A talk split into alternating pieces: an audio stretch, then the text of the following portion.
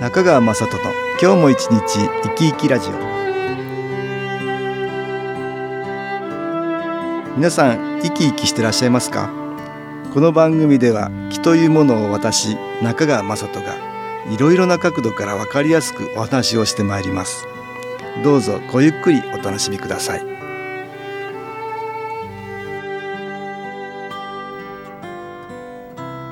中川雅人の今日も一日生き生きラジオ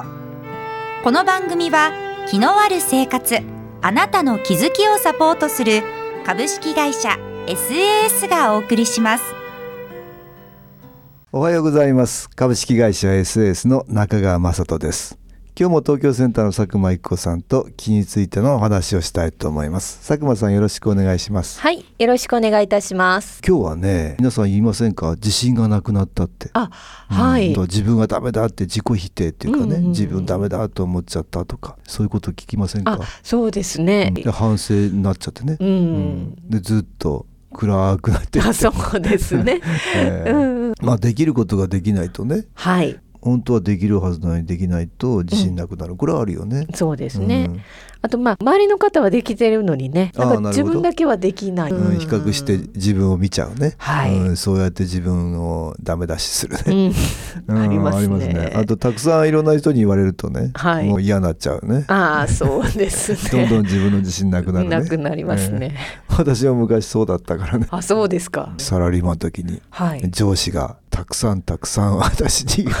なるほど、なるほど。私はるほどすっかり自信をなくしてしまいました、うんそういうことありましたけどね、うん誰かに言われると自信なくなったり、ううんん、あと些細なミスだと余計にね私はねちょっとがっくりきちあーゃうんですがっくりきちゃう。よ自分のミスにはいそういうこともあるでしょうねありますね。なんでこんなことできないんだろうとかそうなんですよ。人とね比較してねあ、そうです、ね。なんであの人はできるのに自分はできないんでだきろうなっいての自と信なかくしたりそうなんですよね、人と比べることじゃないんですけどね、うんうんそうだよねだから自分がダメだと思わされるんだろうけどねそうですね思っちゃうんですよそうなんですよね自信がなくなっちゃうんですけどね、でよくまうあん話を聞くのはこうう、ん他の人は OK なのになんで自分だけ注意されるんですかっていうようなねあーそういうふうに感じてしまうっていああうなるほど、なんで自分だけやけに言われてるとか、うんうんでいすよやねまあそういうこともあるでしょうあるねでしょうしねそう思うこともあるでしょうしね、はいですっかり言われて自信がなくなる、はいうんいろんな人との関係で自信をなくす場合と、自分自身でねできずになんか自信なくなっちゃったりねそうですね、んまあ両方ありますねありますよね、ええダメだと自分を思ってもね、はい適度に反省して、はいまあ反省ちょっとでいいんですよ、うんうんうんもう次につなげられるといいんだけどね、うんうんうんずーっとそればっかりできなかった自分できない自分自信がない自分ばかりを考えてしまうってことあるよねありますね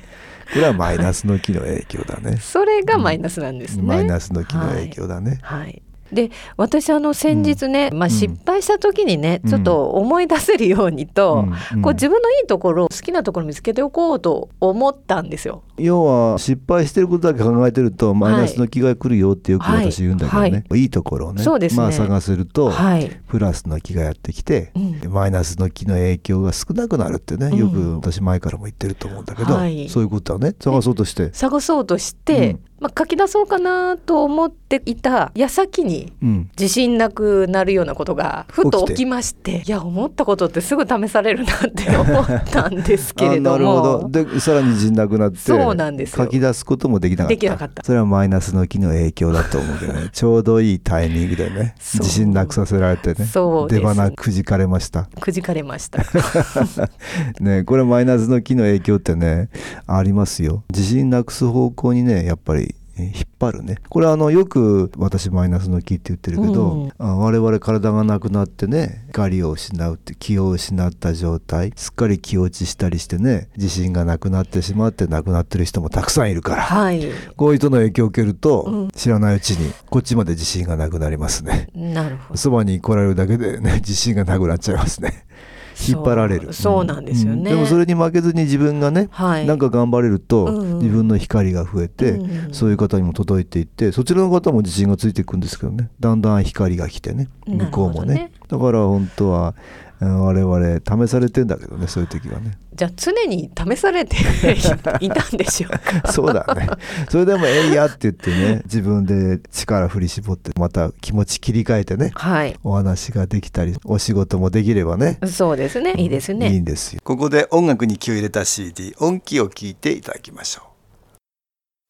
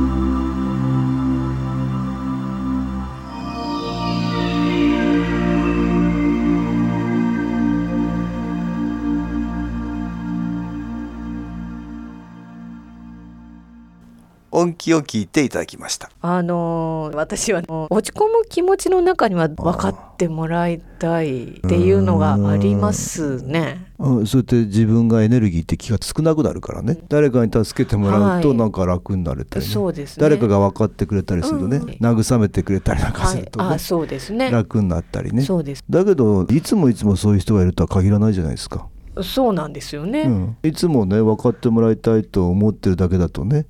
自分自身では解決できないよね、できないですうね、んだからそこをどうするかっていうところですよ ね。誰かがしてくれないと自分は変われないっていうんだとっていうことになっちゃいまうすよねんなっちゃいますよそれだとね人任せになっちゃうでしょそうですねじゃあ自分でじゃあどう変えるかっていうことだねそうですね。まずでもねできることはあるんですよはい。まあ目標は高い目標をね設定してるかもしれないけど、低い目標を、はいうんにしてみてもいいんですよ。ああ、そうですうんね。そうそう。もともと自分はね高い目標を設定したかもしれないんだけど、はい。ちょっと低めの目標でもいいんですよ。そうですうねん。で大変な中よくやれてるっていうことだと思うんだけど、うんうんうんうんそれをなんとかやってねはい。少しでもね、うん目標を自分で達成してるっていう、ねはい達成感を得るっていうのがねはい。いいですよあ、。いいことですよね。マイナスの気の影響をかなり受けてますからね、はい。なかなか思うようにいかないんですよその中でも小さな目標でもはい。なんとかやれてんですからね、はいうんうんうんまあそれをよくやってるって自分で自分を褒めるんでですねね。 いやそうやってね大変な中やれてるっていうことなんですよそうですね日常こう生活してるとまあ小さい目標っていうかやることっていうかね、うんあの洗濯をするとか、うん玄関履くとか、うんお買い物に行くとうんか、うんうんまあ私はよくあの小さい紙に朝書くんですけはいはいどはいはいはいはいはいでそれを一つずつこううん丸を、あしてあよくできたって、丸していくううんん、あといいやです ねっぱりちょっと嬉しいですよ ね。そう嬉しいでしょいいですよ、それ、うん だからそれがまあプチ達成感うんうんにつながっているっていうか、そうそれがねいいエネルギーをやっぱり呼び,、呼び寄せますねそうですね気持ちを切り替なえるほるど一つのねきっかけになりますね、だからまあそういうことでもいいというこいいとんでですすよよね。ううんんうん小さな達成感でもね、はいプラスの気がやってきてだんだんそれが大きくなって、うん力貸してくれるようになりますうん、ねなるほど、ね。まずだからそれでいいんですよ、はいあとね自分のハードルをね、はい高く設定している、嫌なことにもチャレンジしてるかもしれないけど、はいやっぱり好きなことをね、うんやっぱりやるっていうのはプラスの気を呼び寄せるコツですよああそうですうん、好きなね。こととか楽しいこととかね、はいうんうんこういうのもやっぱり織り交ぜながらそうですね。ちょっと大変なことにもチャレンジしてっていうね、はいうんうんえーやっぱりそのバランスですよね。あバランス大事ですね。うん大事ですよ。でプラスの気を寄せながらマイナスの気に果敢にチャレンジしていくとはい。そういうのがいいでしょうかね。はいうんでまあさらにはね新機構をやれるともっとうんプラスの気が外からやってくるから、はいちょっとマイナスの気が消えていきやすくなってね、より一層効果的になりますね。はい。これ新機構の体験談がありましたね。はい。でうはんご紹介いたします。毎回会長セッションには欠かさず参加していますが、先日のセッションで私の中から新機構のおかげで自分を愛することができるようになりました。ありがたいありがたいと言葉が出てきて自分でも驚きました。こんな日が来るなんて嬉しくてすがすがしくて気持ちがいっぱいになり、帰りに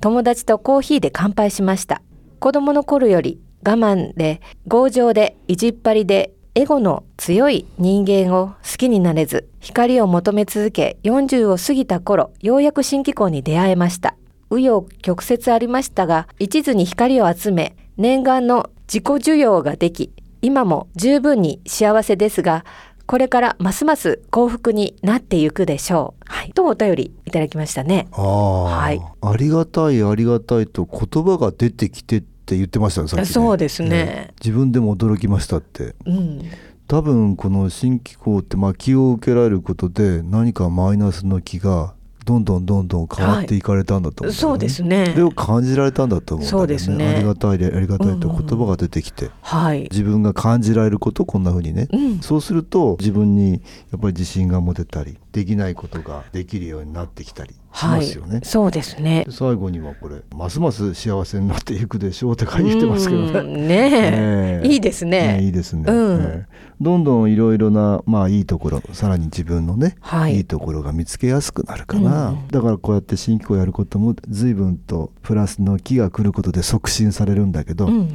まあえー自分自身でもねプラスの気を集めやすい小さな目標でもいいから、はい達成感を得ていくっていうことねそれから辛いことばっかりじゃなくて、あそういいですねこと楽しいこと自分のねい好きなことをね、チャレンジするっていうのもねあーいいでしょうね。まあそうやってプラスの木を利用しながら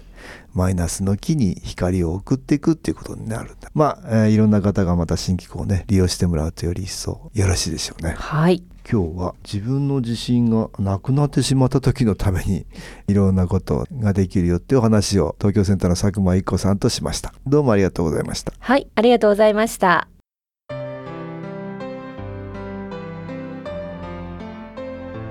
株式会社 SS は東京をはじめ札幌名古屋大阪福岡熊本沖縄と全国7カ所で営業しています私は各地で無料体験会を開催しています4月16日月曜日には東京池袋にある私どものセンターで開催します中川雅人の昨日話と昨日体験と題して開催する無料体験会です新機構というこの機構に興味のある方はぜひご参加くださいちょっと気候を体験してみたいという方体の調子が悪い方ストレスの多い方運が良くないという方気が出せるようになる研修講座に興味のある方自分自身の気を変えるといろいろなことが変わりますそのきっかけにしていただけると幸いです4月16日月曜日午後1時から4時までです住所は豊島区東池袋1-30-6池袋の東口から歩いて5分のところにあります電話は東京ゼロ三三九八ゼロ八三二八三九八ゼロ八三二八です。また SS のウェブサイトでもご案内しております。お気軽にお問い合わせください。お待ちしております。